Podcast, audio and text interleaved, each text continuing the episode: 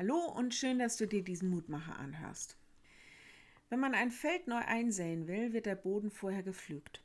Der Boden wird umgebrochen. Im Herbst oder im frühen Frühjahr die Stoppeln der letzten Ernte, Unkraut, Gras wird in den Boden untergearbeitet. Neues kann angebaut werden. Da sind bis zur Aussaat noch ein paar Arbeitsschritte nötig, aber das ist heute nicht mein Punkt. Egal, ob ein neuer Acker erschlossen wird oder ob ein bereits bestellter Acker für die nächste Saat vorbereitet wird, üblicherweise wird vorher gepflügt. Ich gebe zu, ich habe noch nie selbst gepflügt, jedenfalls keinen Acker. Aber die heutige Losung wirft für mich viele Gedanken auf.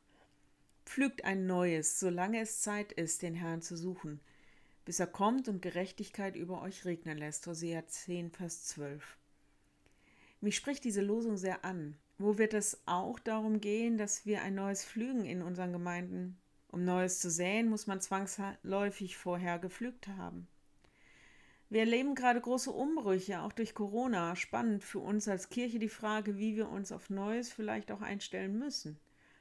Früher war das Pflügen körperlich harte Arbeit, aber wir wollen ja das Gemeindefeld auch nicht einfach brach liegen lassen.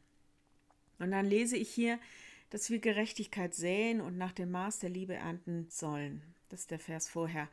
Für mich auch nochmal die Frage, was wir denn anbauen auf den Feldern, die wir pflügen. Also ihr seht, alles noch nicht fertig, irgendwie in Arbeit. Wenn du magst, lade ich dich ein, noch mit mir zu beten. Lieber Herr, von Herzen danken wir dir für alle Männer und Frauen, die seit Generationen die Felder der Gemeinde bestellen. Es ist gut zu wissen, dass du in so vielen reiche Ernte bereitet hast.